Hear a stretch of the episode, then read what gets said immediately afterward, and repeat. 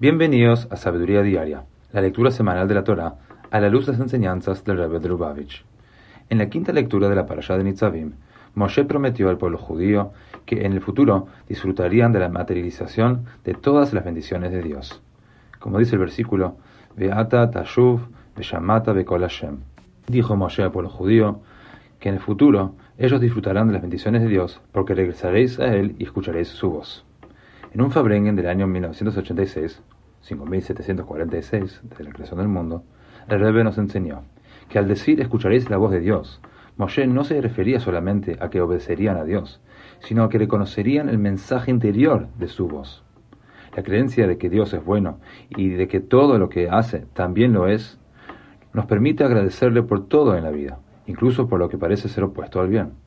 En el mérito de esta creencia, Dios habrá de demostrarnos que absolutamente todo lo que Él hace es bueno.